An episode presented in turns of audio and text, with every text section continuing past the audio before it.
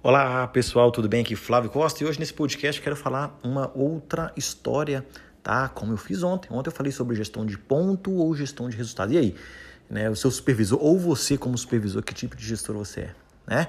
E hoje vamos aí falar um pouquinho sobre o olhar do dono, tão falado, né? O olhar do dono dentro das nossas atividades, dentro das nossas tarefas aí na organização. Vamos lá.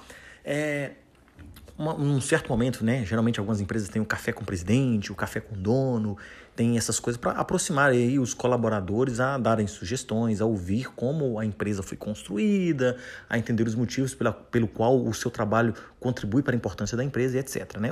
É, esse é o foco aí do bate-papo que geralmente tem nesses cafés. Já participei de vários deles e muitos são até interessantes, né? instigantes, inspiradores, né? e outros nem tanto. Mas vamos lá.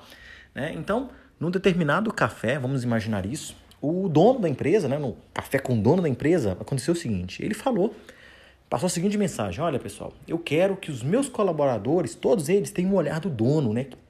Olham para as suas atividades e tenham um olhar como se fosse o dono da empresa.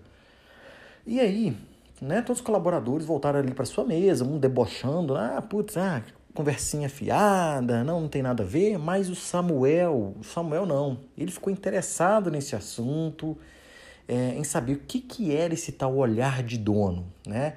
Foi para casa, pesquisou na internet, leu artigos e trouxe para si próprio o seu conceito. E a partir do dia seguinte, ele, né, todo animado, e né, diante daquela conversa que ele teve naquele café, ele ali fez cálculos de como melhorar as suas atividades, né? Como as suas atividades elas impactavam nos resultados da empresa, é, orientando inclusive os seus demais colegas que estavam ali a fazerem o mesmo, né?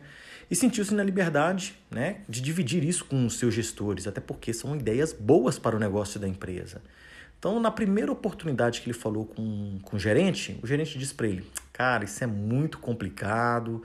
Já tentei sugerir isso aqui, Aí ele, ah, tá, tá, tá ok. Aí, numa segunda oportunidade, o gerente falou para ele: não. Ele falou: aguarda, aguarda, guarda essa informação e vamos ver, talvez no próximo café da manhã com o dono. Aí o Samuel ficou, tá, tá legal, né? E aí na terceira oportunidade o Samuel viu o dono ali, né, caminhando ali pelo, pelo escritório e tentou levar a sua ideia ali para o dono. O dono riu dele, né? Deu aquela risadinha e falou: queria ter esse espírito, esse espírito sonhador, meu, meu jovem. Deu dois, deu dois tapinhas ali na costa dele e mandou Samuel, falou assim para ele assim, gentilmente, vai produzir, rapaz. Nesse momento, Samuel perdeu ali o olhar do dono, né? ele deixou de falar, putz, isso não funciona. E a credibilidade com as palavras e o discurso que a empresa faziam para os seus colaboradores. Qual que é o moral da história? Simples, simples, simples, simples. Não existe olhar do dono se o dono não estar aberto, né, para olhar para o outro, ou seja, não aceitam, né? É muito bonito o discurso, né? Mas eu fiz ali um discurso, quero motivar todo mundo, quero inspirar todo mundo, mas quando esses profissionais se voltam trazendo inovações, inspirações, modo de fazer melhor aquele trabalho, você é barrado. Então, de nada adianta, né? Aquela coisa, suas palavras precisam estar em consonância com as suas ações. Já gravei um podcast falando disso também.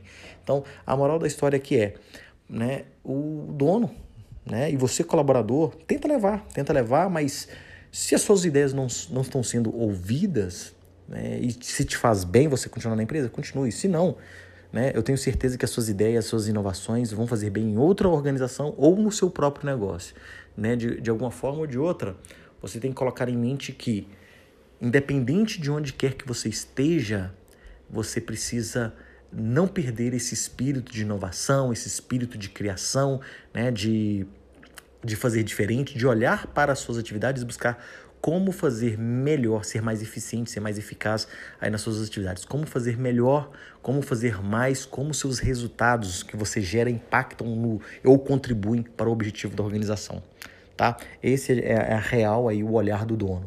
É, se você consegue fazer isso, ok. Se você não consegue, tente fazer isso. Se a empresa não aceita, infelizmente, isso é um problema dela. Tá bom, pessoal? Grande abraço a todos. Vejo vocês aí no nosso próximo assunto, no nosso próximo podcast. Até mais.